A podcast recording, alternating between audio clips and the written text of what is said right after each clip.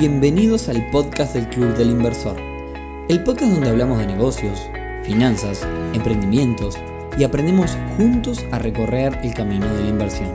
Bienvenidos a un nuevo episodio del podcast del Club del Inversor, temporada 2021. Hoy viernes 5 de noviembre, episodio número 76. Sí, señores, episodio número 76.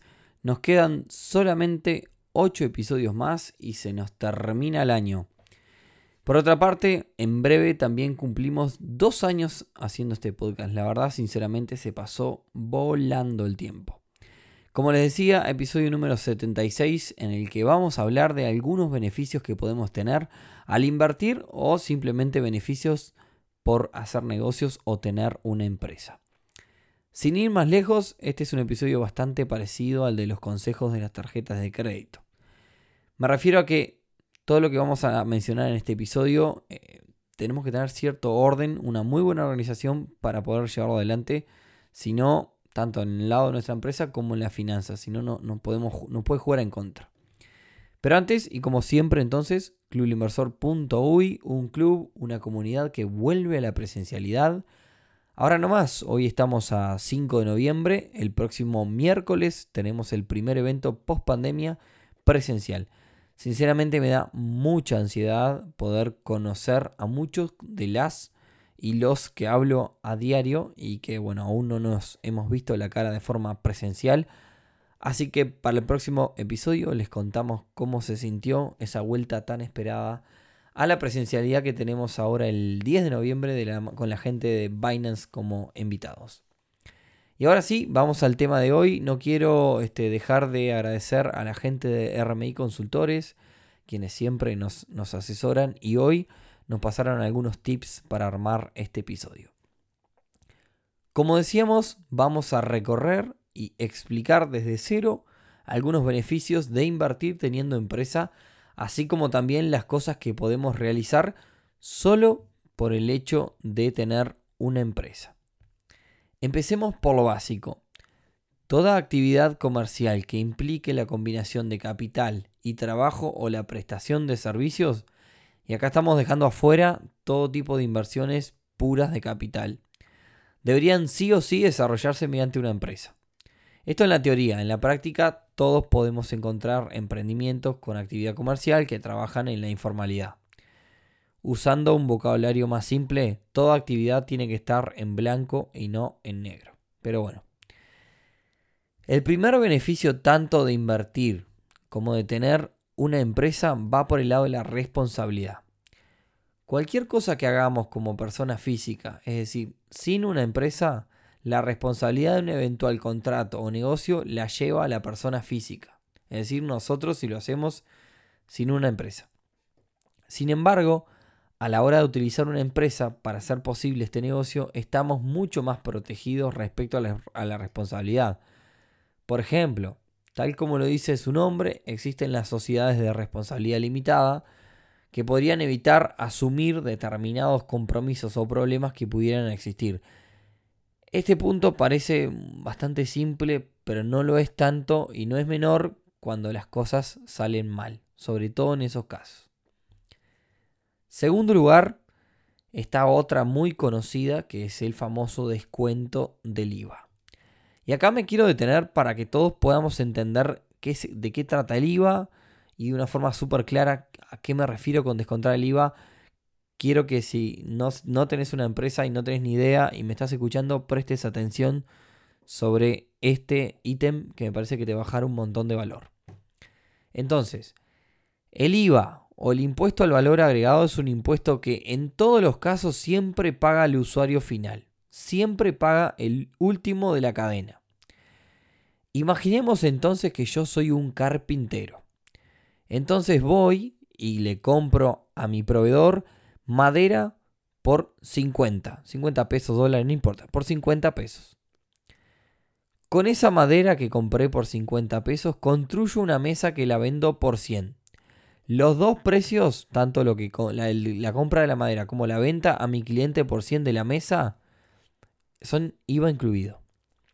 Entonces, vendí una mesa a mi cliente por 100 O lo que es lo mismo, si yo lo separo, lo discrimino, son 82 pesos más IVA. Eso te dejaría un precio de 100 para el cliente final.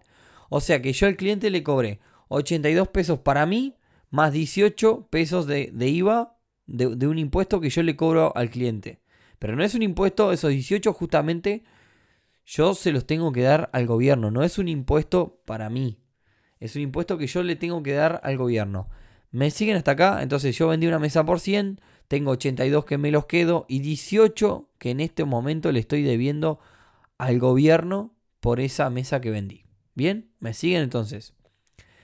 Sin embargo, yo para hacer esta mesa yo compré madera y que la pagué 50 iba incluido. O lo que es lo mismo, 41 más IVA.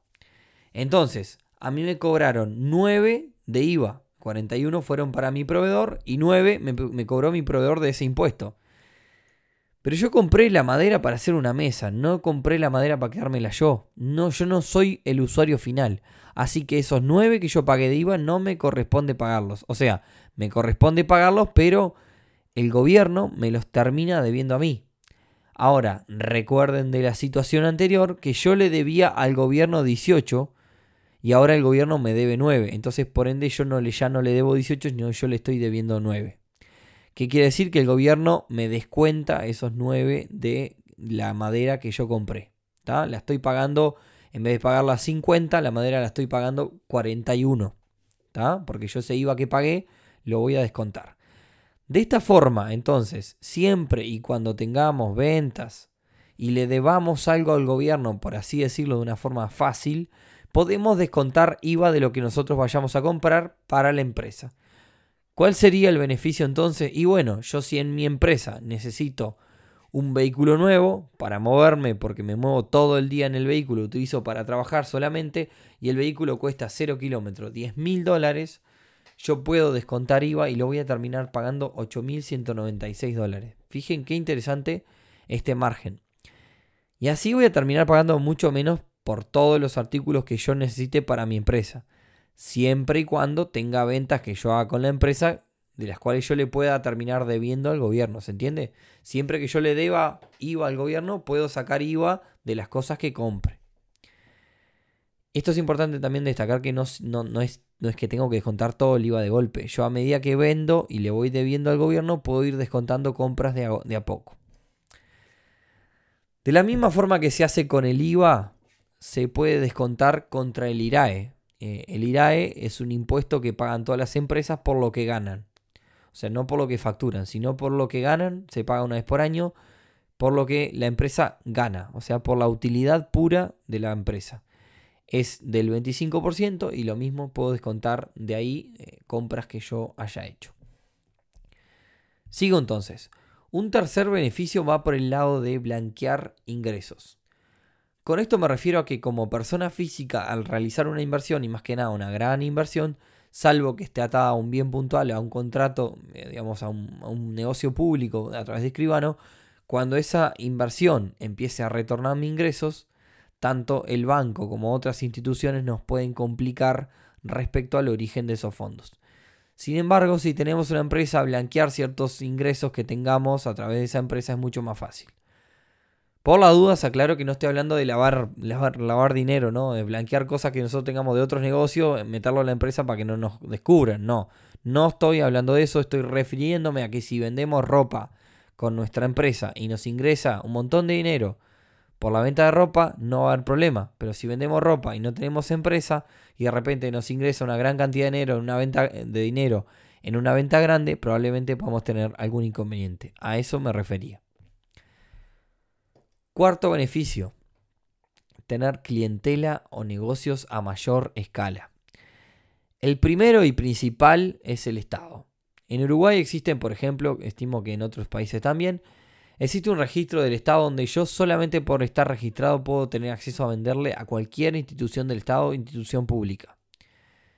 En otras palabras, si yo tengo un contacto de repente que me vende ventiladores baratos o yo puedo importar ventiladores muy baratos, Puedo simplemente entrar a una página web, buscar qué institución está apreciando ventiladores y presentarme.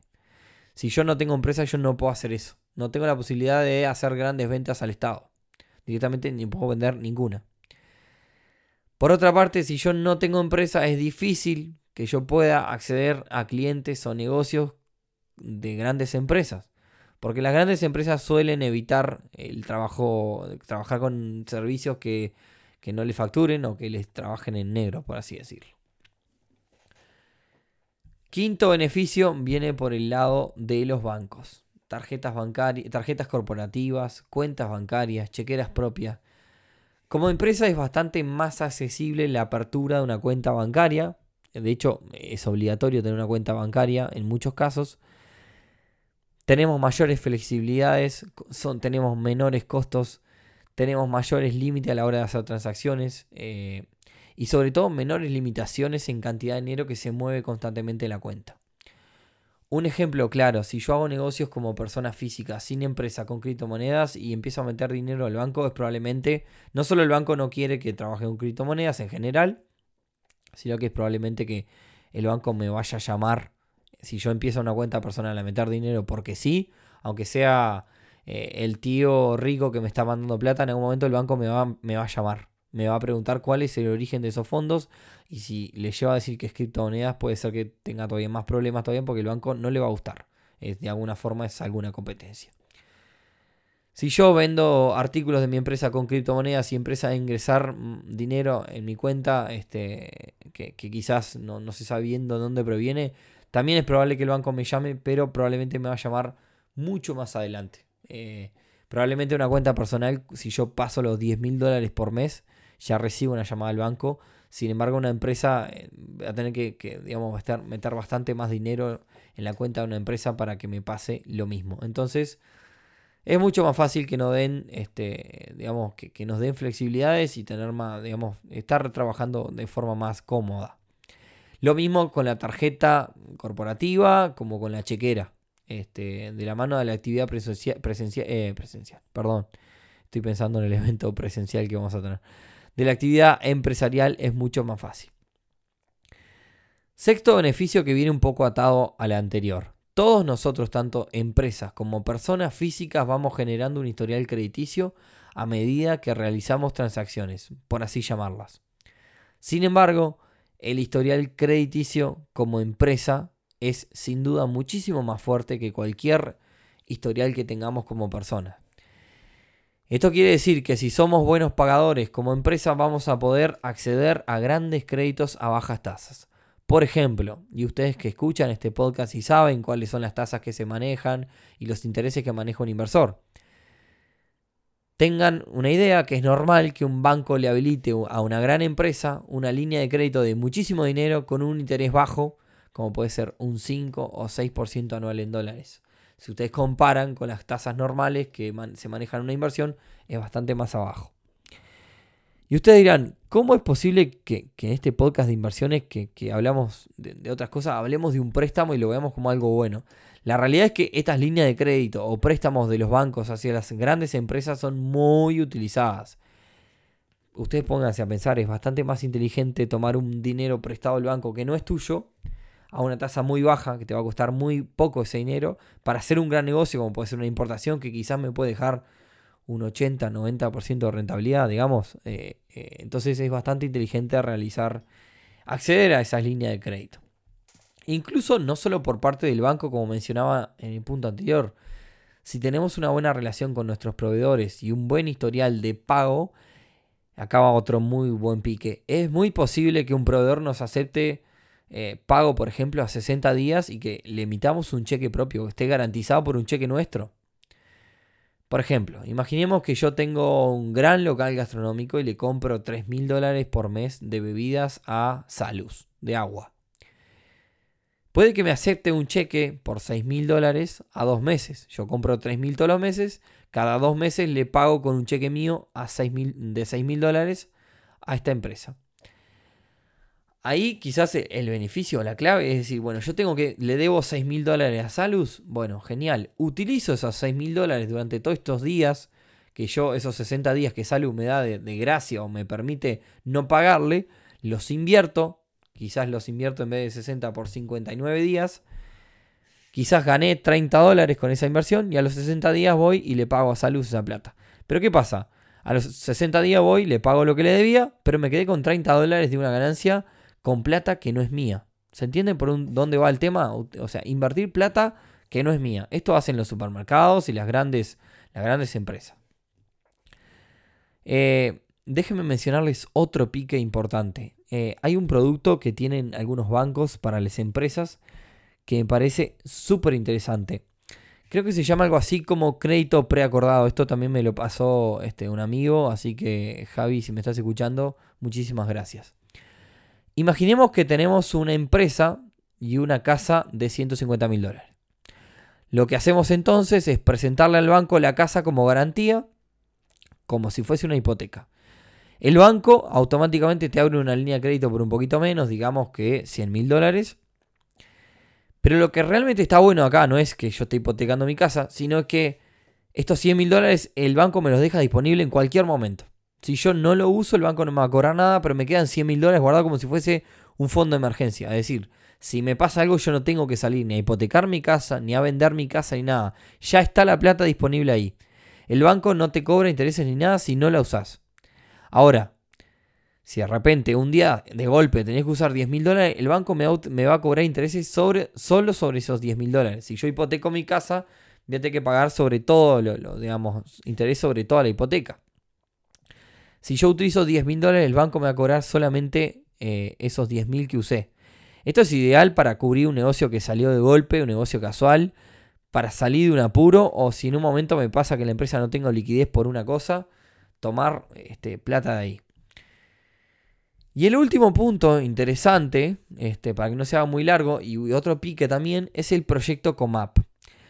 La ley número 16.906, denominada Ley de Inversiones, y a través también del decreto 143 de, de, de 2018, otorgan beneficios a las empresas que realicen cierto tipo de inversiones que lleven a, por ejemplo, generar empleos, usar energías renovables, descentralizar, descentralizar me refiero a poner locales en el interior, por ejemplo, o aumento de las exportaciones. ¿Qué beneficios tengo? Bueno, me exoneran de pagar, o sea, me zafo de pagar ciertos impuestos y ciertos costos a la hora de importar. Puntuales ejemplos para que se entienda. Yo compro maquinario para una nueva área de mi empresa y contrato a más de dos personas, estoy generando empleo, entonces gran parte del costo de estas máquinas las descuento de, de impuestos que tengo que pagar. Termino pagando muy poquito por estas máquinas. Otro ejemplo, invierto en paneles solares para ahorrar en energía eléctrica y el costo de estos paneles también lo puedo descontar. Otro caso también parecido típico es la compra de un vehículo eléctrico. Lo mismo, compro un vehículo eléctrico, estoy em, utilizando energía más pura, cuido el medio ambiente, listo. Por hacer eso, eh, puedo descontar gran parte de ese vehículo en cuestión de impuestos. Ejemplo, IRAE. Así que bueno, nada, búsquenlo si quieren luego y en todo caso le pueden consultar este proyecto COMAP. C-O-M-A-P. Esto siempre aplica solamente para Uruguay, pero bueno. En todo caso pueden consultarle con la gente de RMI que les pueden ayudar a desarrollar este proyecto. Cualquier cosa nos piden su contacto. Y bueno, hasta acá el episodio de hoy quedó un poco técnico, pero a veces también está bueno meterse un poco, vale la pena este, explorar un poco qué opciones hay. Quizás si tenés una empresa hace mil años y estás escuchando, todo esto ya lo sabías, capaz no te aportó nada, pero me parece que también para el simple mortal que está ahí en el medio, este, le puede llegar a aportar. Espero que te haya gustado, como siempre, si te gustó, si te, si te pareció interesante, compartirlo con otras personas agreganos a tus bibliotecas de Spotify o iTunes. Dejanos un comentario en iTunes que está bueno y yo siempre trato de mirar a ver si, si hay feedback por ahí. Y, y, bueno, nada, nos vemos entonces el próximo viernes en un nuevo episodio del podcast del Club Inversor. Chao, chao.